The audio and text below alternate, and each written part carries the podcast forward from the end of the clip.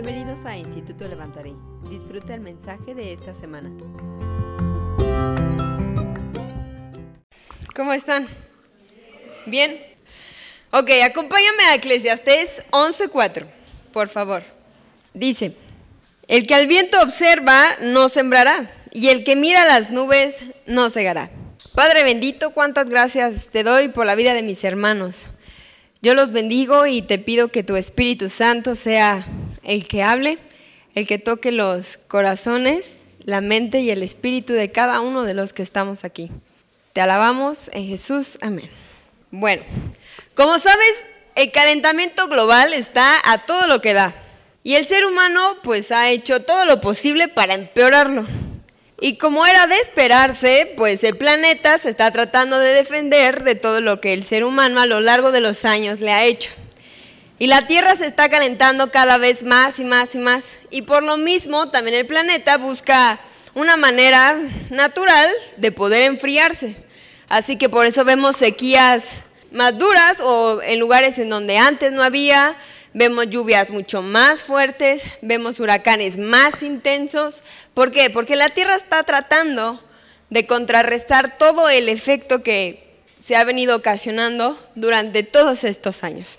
Ahora, ¿cuántos de aquí ven el pronóstico del clima antes de salir de su casa? O la aplicación del clima. Yo, yo sí lo he hecho. Ahora, voy a hablar de la aplicación del clima porque, ay, es bien curioso. Pues si eres como yo, o alguna vez nos ha pasado, que checas la aplicación para salir de tu casa, porque quieres saber cómo va a estar el clima. Porque si vives en la Ciudad de México, sabrás que en un día podemos tener las cuatro estaciones del año. Llueve, hace calor, luego hace frío y luego hace mucho viento.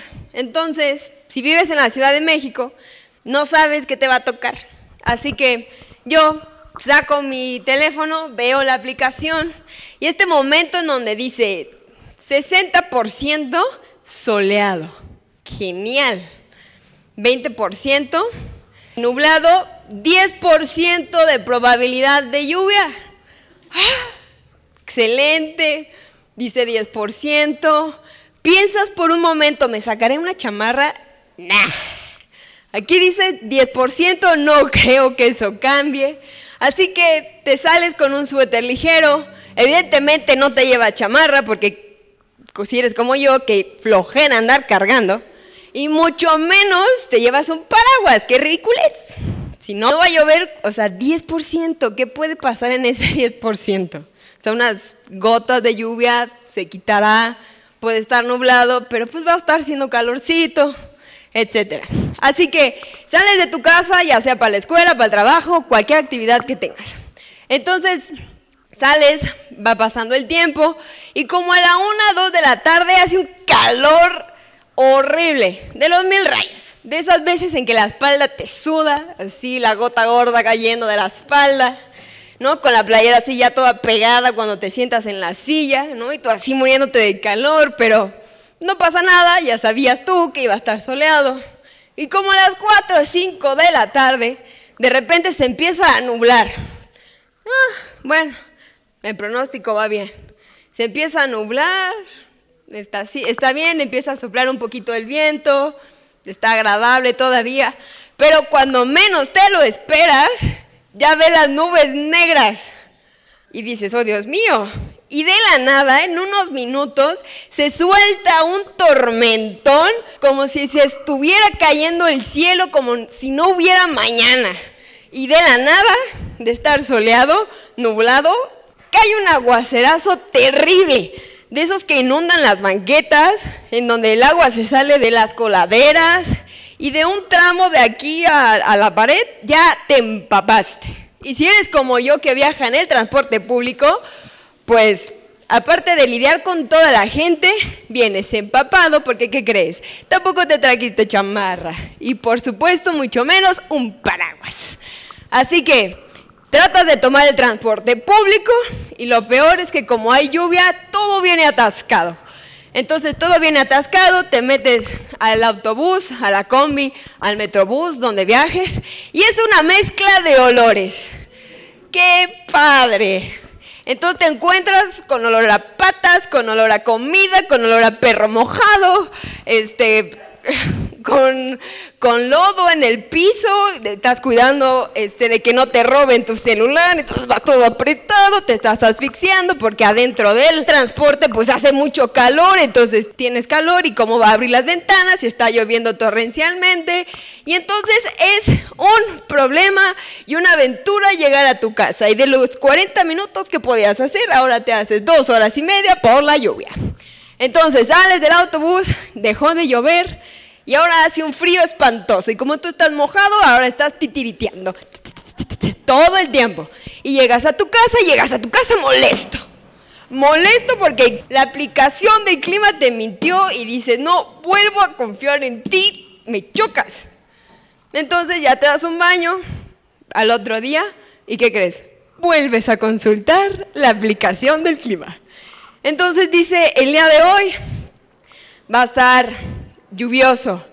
Ah, ¿Le crees? ¿Le quieres dar una oportunidad? ¿Le crees al pronóstico del clima? Porque ayer te la pasaste fatal. Entonces, te la pasas fatal ayer, dices, ok, hoy va a llover, ves, te asomas, está nublado, se siente frío, y resulta que ahora sí te sacas la chamarra, el paraguas y te pones botas como las mías, con pelitos y todo. Así que te pones tus botas, te sales a la calle y ¿qué crees? Como a la una, dos de la tarde resulta que hace un calor terrible, terrible, de esos que te cueces, de... Entonces no puedes hacer nada más que quitarte el suétercito porque aparte te llevaste la playera con cuello de tortuga y manga larga. Entonces, ¿qué crees? No llueve, no llueve.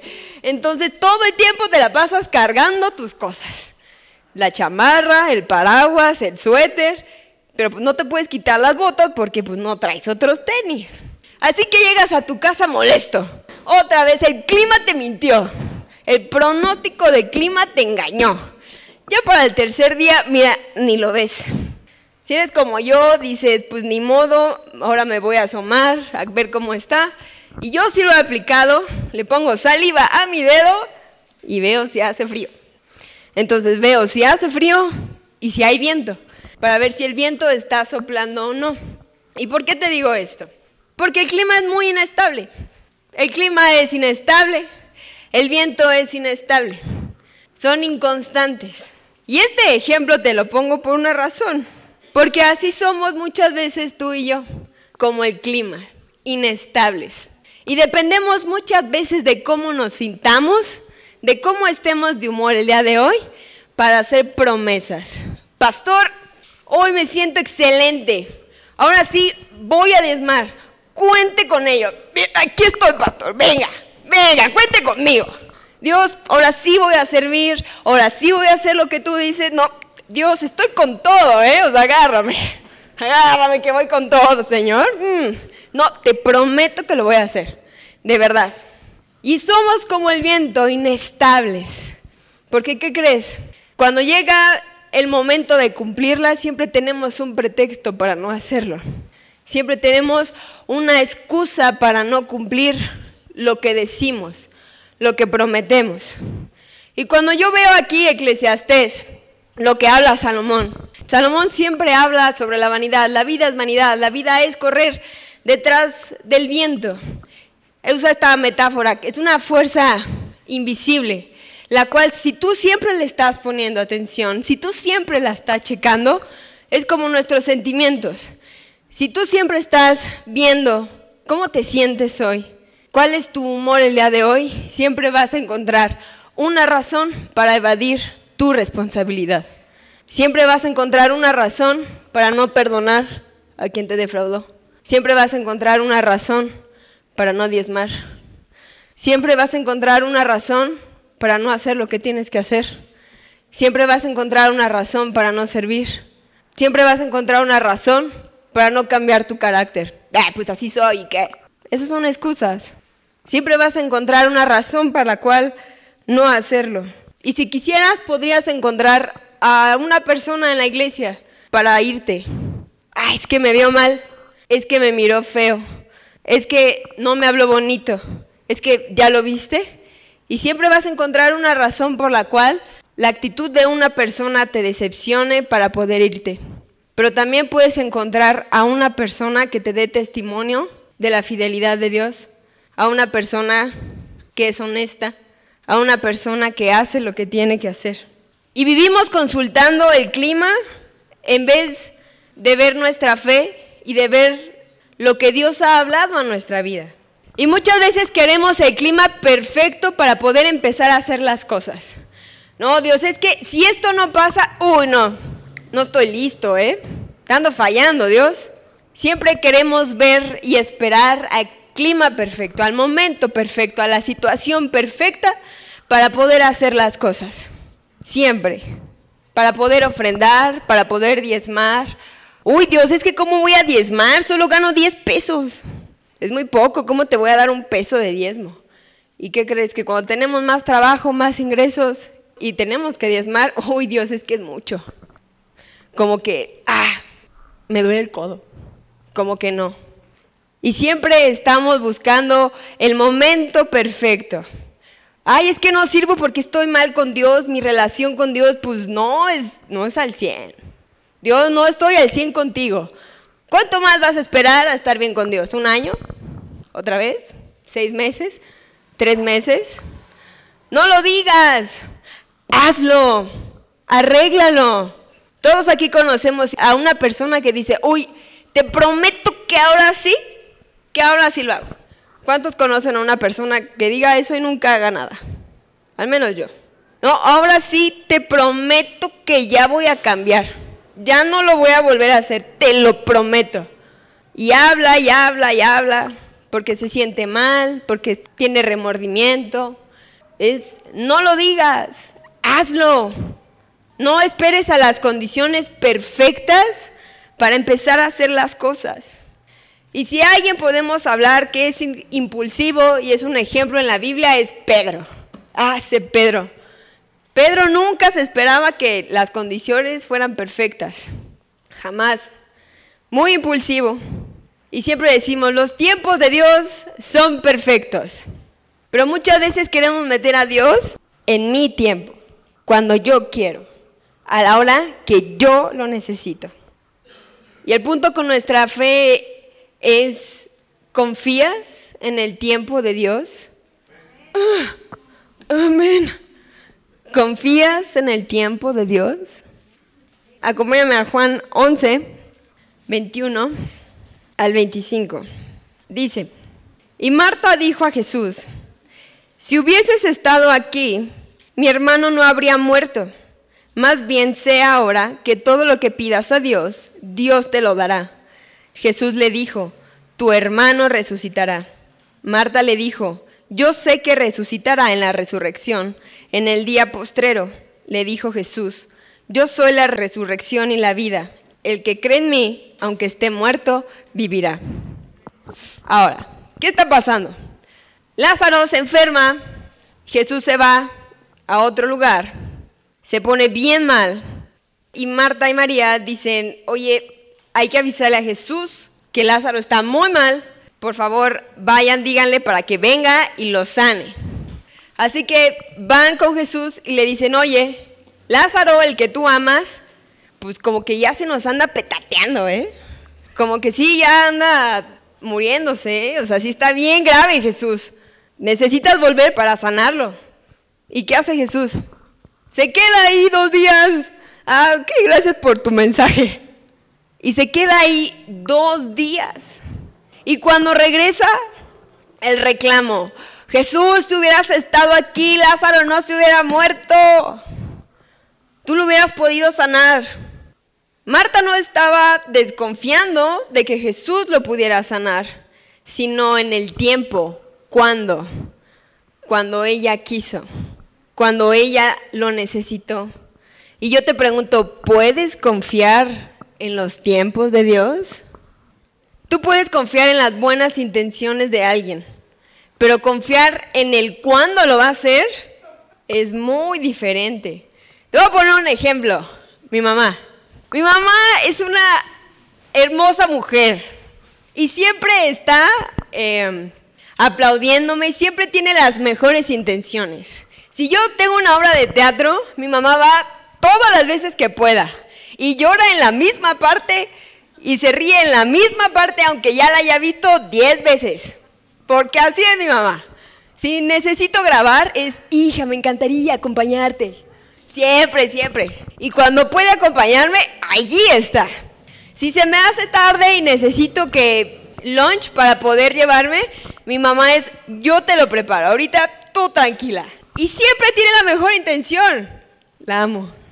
Y si necesito, oye, ma, este, por favor, le llamo, oye, este, necesito que me pongas agua para bañarme. No te preocupes, yo lo hago.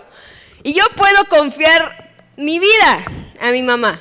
Le puedo confiar mi vida, pero hay una cosa, una, la cual yo no le confío, el tiempo. Si yo le digo a mamá, salimos en 15 minutos, se tarda 45. Si yo le digo, mamá, eh, mira, en 15 minutos necesitamos irnos al gimnasio. Sí, hija, espérame tantito. No sé qué hace, un ritual por toda la casa, no sé en qué pierde el tiempo, pero nunca sale a tiempo. Nunca, de verdad, nunca, nunca. Y ya cuando está uno a punto de irse, ya te dice, ya estoy. Ah, bueno, vámonos. Espérame, déjame pasar al baño. ¡Apúrate! Entonces hay que decirle con mucho tiempo de anticipación, oye, nos vamos a las 10 para que esté lista el cuarto para las 10. Desde las siete y media. Claro, sí, entonces yo puedo confiarle mi vida a mi mamá, menos el tiempo. No puedo. El tiempo es lo que no le puedo dejar. No puedo. Y nosotros sabemos que Jesucristo volverá por segunda vez. Nosotros sabemos que Jesucristo murió por nuestros pecados. Pero cuando Dios nos pone en una situación en donde tenemos que esperar un poquito. Dios, ¿por qué? ¿Por qué me pones aquí? Ayúdame, sácame, por favor, ¿qué te pasa? No te veo, no estoy viendo tu gloria. Luego, luego rezongamos. Luego, luego, no, sí, los tiempos de Dios son perfectos. Y cuando estamos en esa situación, en la adversidad, en donde las cosas no van como queremos, en donde vemos todo lo contrario, Dios, ¿en dónde estás? ¿Ya te tardaste, Dios? Hey, ¿no me estás escuchando? ¿No me estás viendo? Pero debemos de entender que la espera también es parte del crecimiento espiritual. Es cuando uno pone a prueba su fe y la ejercita. Es parte de la madurez de un cristiano, el esperar. Y Jesucristo siempre andaba haciendo cosas en un mal momento. Siempre. Quería irse a Jerusalén cuando lo querían matar, cuando lo querían apedrear, pero Jesús quería volver. Siempre quería hacer las cosas en un mal momento. Pero sabes, Dios quiere hacer cosas en tu vida en un mal momento. En ese momento difícil en donde estás, Dios quiere decirte, hey, aquí estoy. En ese mal momento, Dios quiere manifestar su poder y su gloria. Y el Espíritu Santo viene y te dice, hey, oye, hoy estás en un buen momento o en un mal momento. Y solemos decir, híjole, híjole Dios, es que, pues como que ya estoy grande, ya tengo 30, ya hay cosas que ya no puedo hacer. Tengo 60, 70, 80, ya estoy grande. O el contrario, Dios es que estoy muy joven para hacer lo que tú me hablas. Dios, es que estoy muy cansado, estoy muy ocupado, estoy depresivo, estoy molesto. Es que antes me iba mejor, es que no tengo tiempo para ti. Pero Dios quiere bendecirte en tu mal momento. En esa circunstancia que estás viviendo, Dios quiere bendecirte, porque a Dios le gusta. Le gusta resucitar muertos al cuarto día. Le gusta alimentar a cinco mil personas cuando es tarde. ¿Qué pasa? ¿Te acuerdas de la alimentación de los cinco mil? ¿Sí? Cuando está Jesucristo hablando, los discípulos le dicen a Jesús, oye Jesús, es que, ay, ya tenemos que correr a la gente porque ya es bien tarde. Ya es bien tarde y no han comido y ya hace hambre y pues no tenemos. Pero ¿qué les dice Jesús? No, yo quiero bendecirlos aún teniendo poco y cuando ya es tarde. En ese momento en donde parece que no hay nada, en ese momento donde parece que es un mal momento. Dios quiere enseñarte a ver tu fe antes de que consultes el clima, antes de que mires a tus sentimientos y digas, uy, no, no puedo. Las circunstancias se ven de una forma, no las veo como tú las ves. Dios quiere que te sostengas de lo que Él te habló, no de lo que ves, no de las circunstancias, sino de lo que Él te habló. Y muchas veces estamos así en la vida. Dios nos habla y en ese momento, wow, maravilloso, Dios me dio una palabra. La pregunta es, ¿qué vas a hacer con esa palabra? ¿Vas a sostenerte? ¿O a la primera que venga la prueba? Uy, no, Dios ya mentiroso. No sé qué pasó. No sé por qué no soy millonario en una semana. Dios, me mentiste, ¿eh? Tú me dijiste que me ibas a llevar a predicar por todo el mundo. Bueno, pues empieza por tus vecinos. Uy, no, Dios. Mándame a Nueva York. Si no, no. Mándame a Inglaterra. Si no, no predico. Y después de que hace la alimentación de los cinco mil, Jesús les dice a sus discípulos, los veo del otro lado. Los discípulos confiaban en Jesús y sabían que si se tardaba, ¿qué crees? Los iba a ver del otro lado.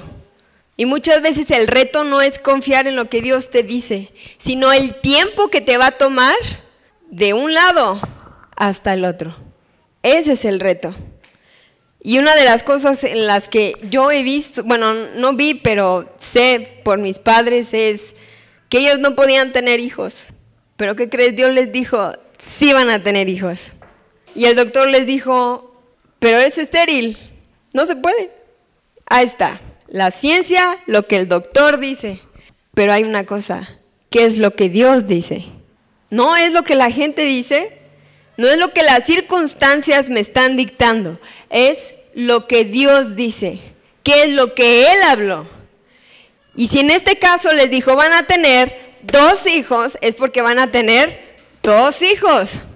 ¿Los tuvieron luego, luego? No, no, no los tuvieron luego, luego. ¿Creyeron la palabra? ¿Trabajaron por ellos? Sí. ¿Llegó luego, luego? No. ¿Llegó en un año? No. ¿En dos? No. Después de tres años nació mi hermano, pero por mí tuvieron que esperar nueve años para que yo naciera, porque Dios dijo, van a tener dos, y son dos. A pesar del pronóstico, a pesar de sus sentimientos, porque muchas veces nos podemos desilusionar, nos podemos decepcionar, nos podemos cansar, porque Dios no hace las cosas cuando nosotros queremos, pero es mantenerse sobre eso, porque Él es fiel. Y si Él lo dijo, entonces Él será fiel para cumplirlo. Así que estamos en esta posición. ¿Tu miedo o tu fe? ¿Le haces caso al viento o a la palabra? Y cuando veo este pasaje, después de que los discípulos se van, después de la alimentación de los cinco mil, se van en la barca.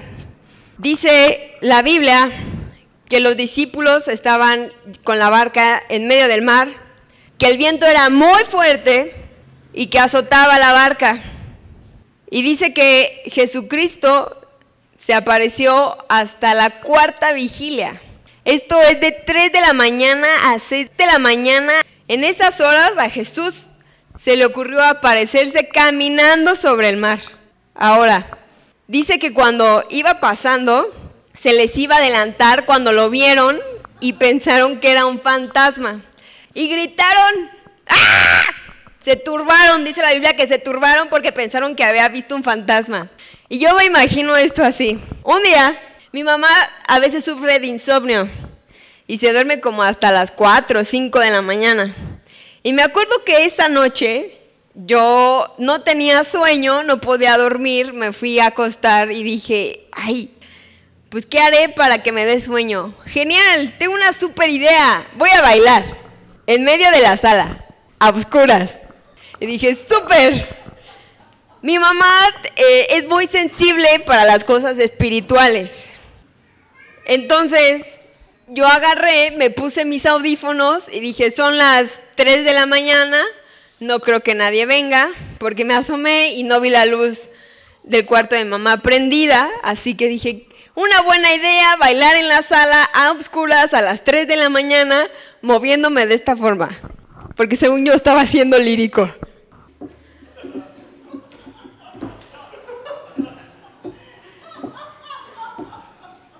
Entonces, imagínense la escena, yo, todo oscuro, con los audífonos, y no la escuché.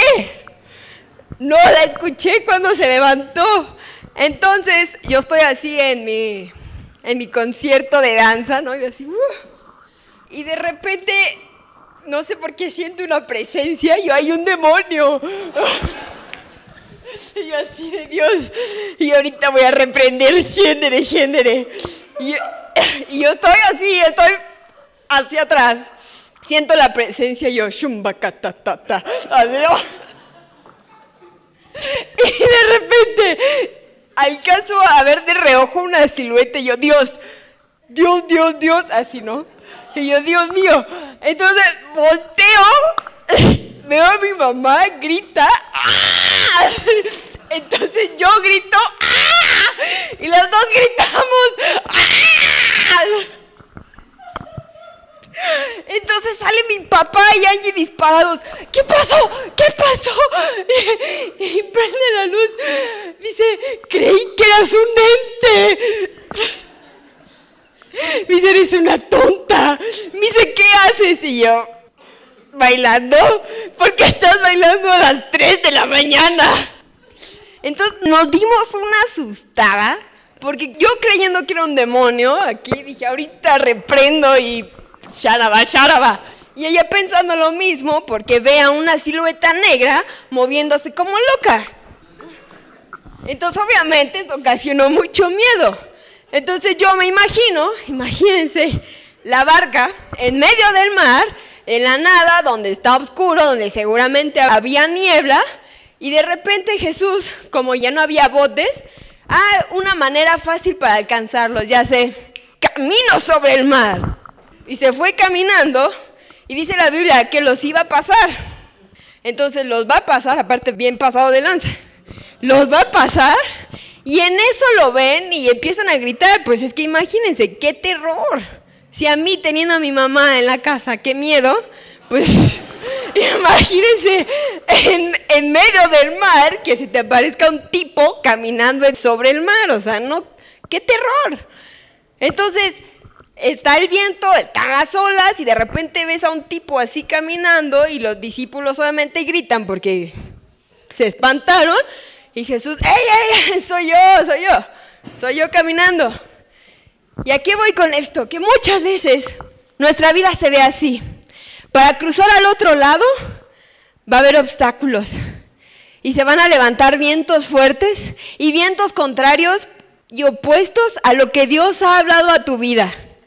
Y muchas veces te vas a fatigar de estar remando en medio del mar, como si no llegaras a ninguna parte. Pero es ese momento en donde, si te das cuenta, los discípulos en el pasaje no tenían miedo hasta que aparece Jesús. Podía estar el viento fuertísimo pegándole a la barca, moviendo la barca. No tenían miedo. No se menciona que tuvieran miedo. Pero en cuanto Jesús aparece, entonces hay miedo. Y muchas veces la intervención de Dios en nuestra vida da miedo. Porque no sabemos quién es, si es el enemigo o si es Dios. Si debo de actuar de una manera o si debo de actuar de otra manera. Porque muchas veces creemos que la intervención de Dios en nuestra vida va a ser ¡pum! ¡Shazam!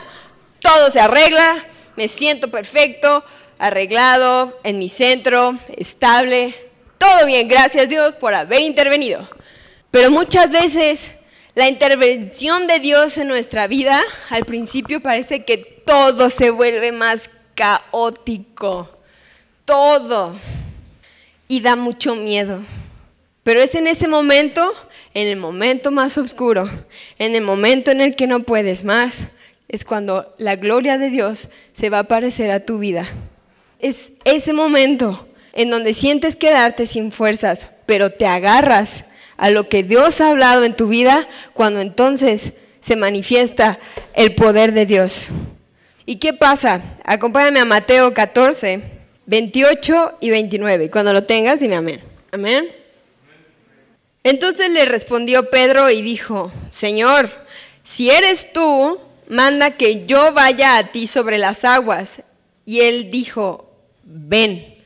Y descendiendo Pedro de la barca, andaba sobre las aguas para ir a Jesús. Y aquí yo no lo había visto, pero cuando Pedro se bajó y empezó a caminar sobre las aguas, no solamente empezó a caminar por fe, sino sobre la palabra que Jesús había enviado. Ven, pum. Y en eso se construye para que Él pueda empezar a caminar. ¿Alguna vez has tenido que caminar hacia un lugar donde te asusta, mueres de miedo, porque no sabes qué hay del otro lado? Ese momento en donde nadie te preparó para ese momento que estás viviendo, nadie te dijo lo que había que hacer, no tienes ninguna experiencia, pero solo porque Dios te habló, entonces te sostienes a eso, a pesar de que no sepas qué hay del otro lado. Confiar en Dios en la incertidumbre. Confiar en Dios cuando tienes el corazón hecho pedazos, pero Él te dice, hey, te voy a restaurar y te voy a hacer más fuerte y te voy a hacer más grande. Y la situación que estás viviendo ahora no es tu meta ni es tu final. Yo tengo mejores cosas para ti. Y ese momento en donde decides creerle y decides caminar del otro lado, entonces te estás agarrando en la palabra, en lo que Él te ha dicho, en su fidelidad. Y cuando Pedro va caminando, ¿qué pasa? No sabemos el pasaje. Empieza a ver el viento. Porque si hay algo que Jesús no hizo fue detener el viento en ese momento. A pesar del viento, Él dio su palabra para que Él viniera. No fue, a ver, espérame, Pedrito, déjame calmo todo, ven. Ajá. Aún a pesar del viento, a pesar de que se vea feo, yo te digo, ven. En ese momento es cuando Pedro puede ir. Pero ¿qué pasa? Pedro, de repente, ¡boom! Empieza a ver el viento. Yo te pregunto, ¿qué es más fuerte? ¿El viento o la palabra? Yo te respondo, todo depende. ¿Qué es lo que estás viendo? ¿A dónde está tu atención? Porque si digo, no, sí, la palabra es más fuerte, qué bueno. ¿Estás viendo la palabra? ¿Te estás sosteniendo en la palabra? ¿O estás viendo al viento y te estás cayendo? ¿Qué es más fuerte en tu vida? Porque la fe no es este estado imaginario en el que Shazam, todo se resuelve, ah, no, no tengo problemas, son mis problemas son imaginarios y todo va a cambiar ya ahorita. No, la fe es enfoque. ¿En dónde pones tu mirada? Puestos los ojos en Jesús, el autor y consumador de la fe. En ese momento en donde las cosas no salen como tú quieres, ese momento en las circunstancias que no están como tú quieres, donde el viento está soplando muy fuerte y en ese momento debes de poner tu mirada a lo que Jesús te habló a tu vida. Si Jesús dijo va a haber prosperidad es porque va a haber prosperidad, aunque ahorita no lo vea. Si te dijo que va a haber algo, es porque lo va a ver. Él es el mismo ayer, hoy y siempre. Él nunca miente, porque Él es contigo y Él es por ti. Y cuando te sientas así, debes de recordar y debemos de recordar que tenemos a un Dios más grande, más fuerte, que es escudo, que es proveedor, que es sanador, que me ama y que si ya dio su palabra, entonces yo soy más que conquistador en Cristo Jesús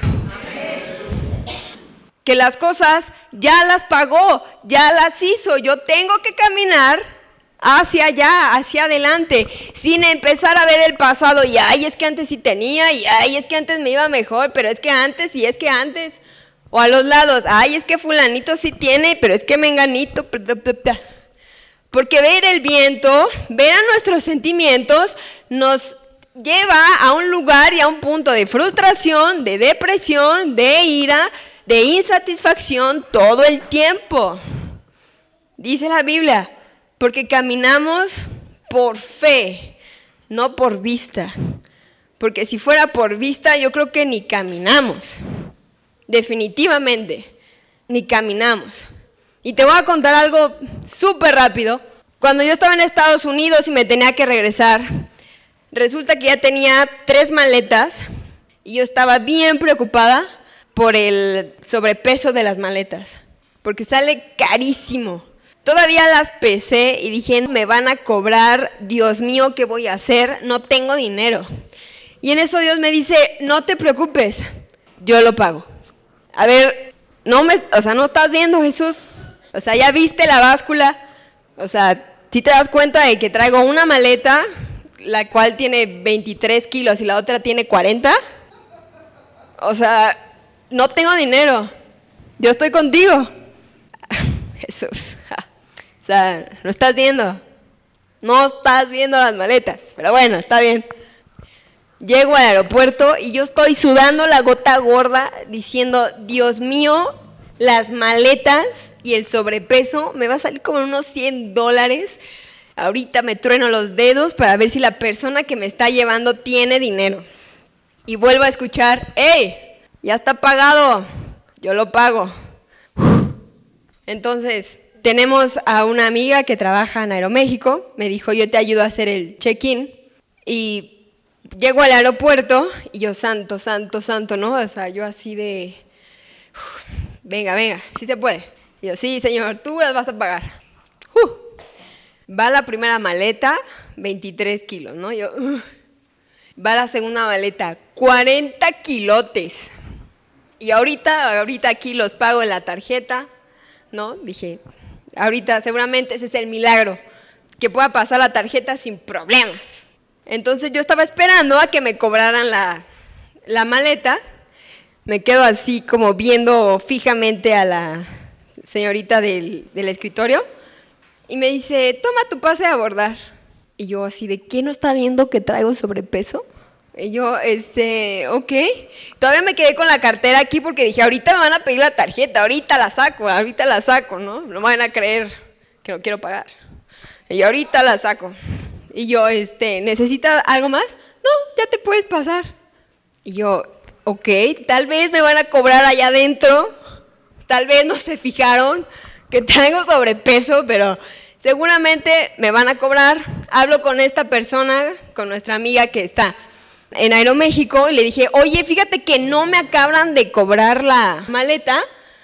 ¿Qué onda? Me dijo, déjamelo checo, porque si no, te van a poner una sanción. Y yo, ay, Dios mío, más dinero. Y yo, bueno, no importa. yo, está bien. Me dijo, sí, porque son bien estrictos y se hace un caos total. Entonces dije, ah, no pasa nada. Tengo mi cartera aquí, seguramente ahorita antes de entrar al avión me van a pedir que pague. Sin problema pago porque Dios proveerá. Y entonces dije, está bien. Me meto y de repente al abordar se acerca uno de los de staff de Aeroméxico y escucho un sí, aquí la tengo enfrente. Yo, ya vinieron a cobrar, lo sabía que ya venían. Y yo, este, sí, me dice Rebeca, y yo sí, ah, vente, pásate para acá. ¿No? Y yo así abriendo la cartera y me dice, a ver tu boleto de abordar. Ya se lo enseño, lo, lo ve y me dice, pásate. Y yo, seguro me van a cobrar cuando llegue a México. Y yo, me van a cobrar. Entonces pasa, y le dije, oye, no me cobraron, y así, así, así. Dije, bueno, está bien. Llego a México, ella me recibe, le dije, oye, este, pues ¿en dónde hay que pagar el sobrepeso de los, los 40 kilos? Y me dice, pues fíjate que le dije a mi jefe, oye, está pasando esto, pero sé que está sancionado cuando te pasas y dejan pasar a la gente así. Me dice, pero mi jefe lo checó y me dijo que ya estaba pagado. Y le dije, a ver cómo. Porque dije, bueno, tal vez Dios le tocó su corazón y me pagó los 100 dólares. Dije, puede ser.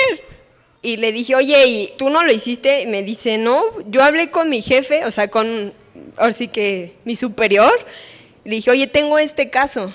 Dijo, y lo checó en el sistema y apareció pagado. Porque andamos por fe y no por vista. Y a mí me falló mucho ahí la fe. Como que estaba dudando. Pero si Dios dijo que lo va a hacer, es porque lo va a hacer. No importa lo que yo vea, no importa si la maleta pesa 40 kilos y dijo que lo va a pagar, lo va a pagar. Si dijo que va a resolver y va a estar en tu vida, lo va a estar.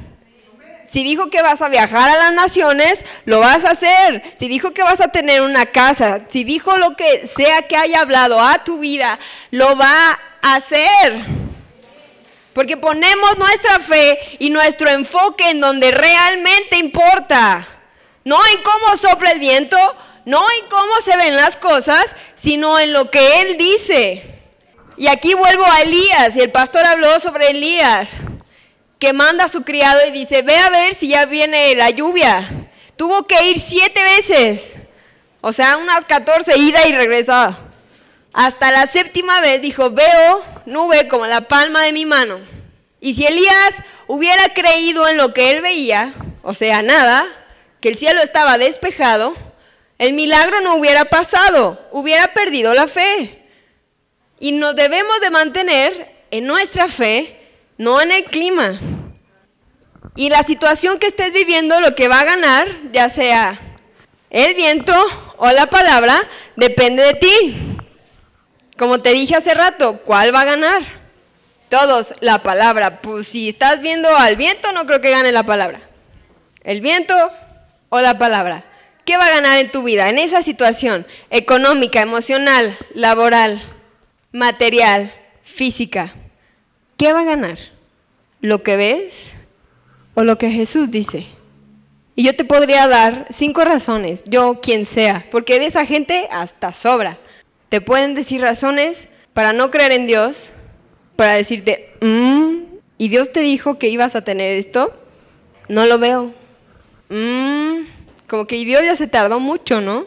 Deshazte de esa gente. No la necesitas en tu vida. Gente que no construya tu fe no necesita estar en tu vida.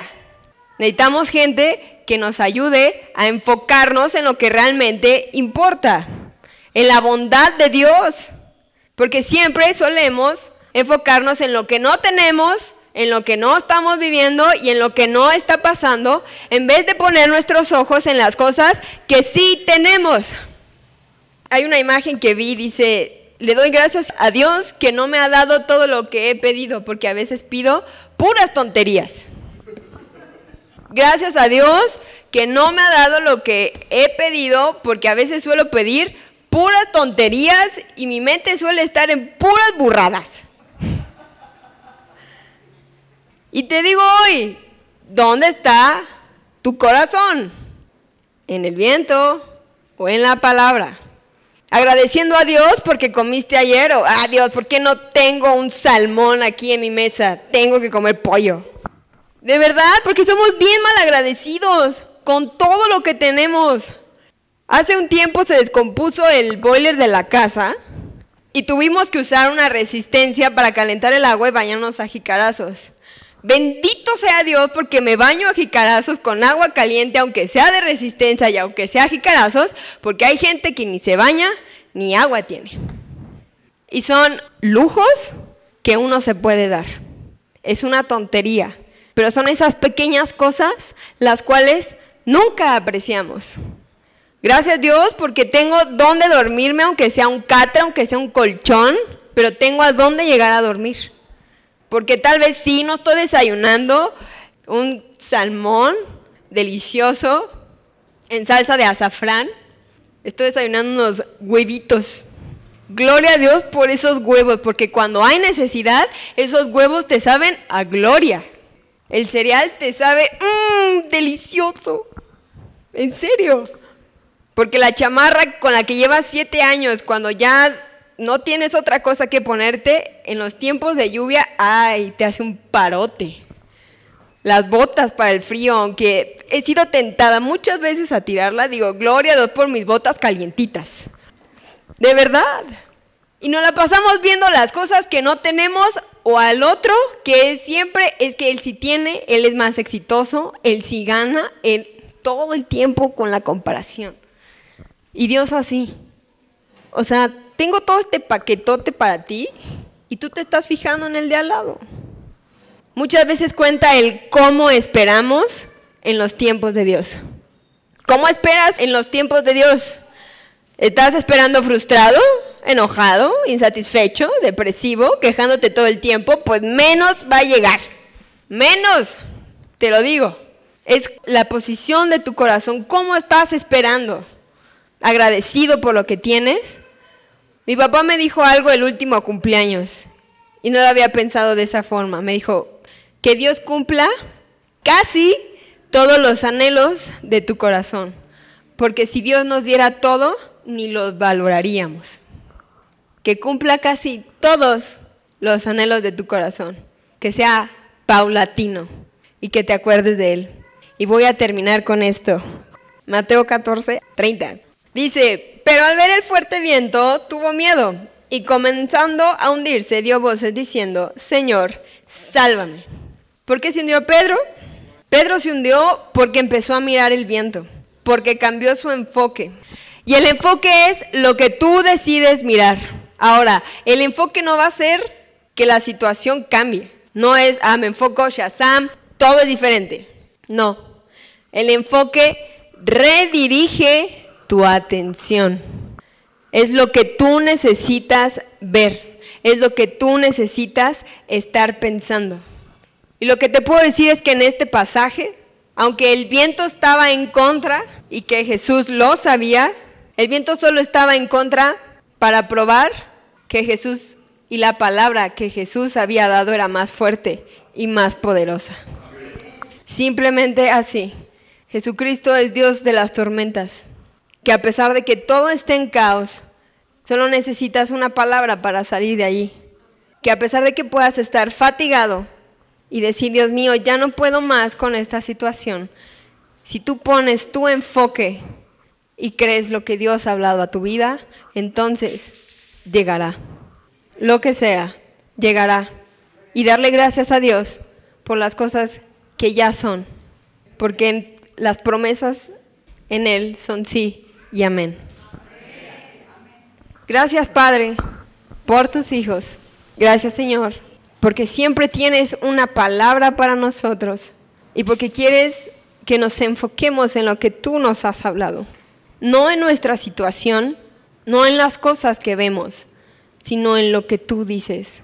Porque tú eres fiel y nunca mientes. Porque eres el mismo ayer, hoy y siempre. Amén. Gracias.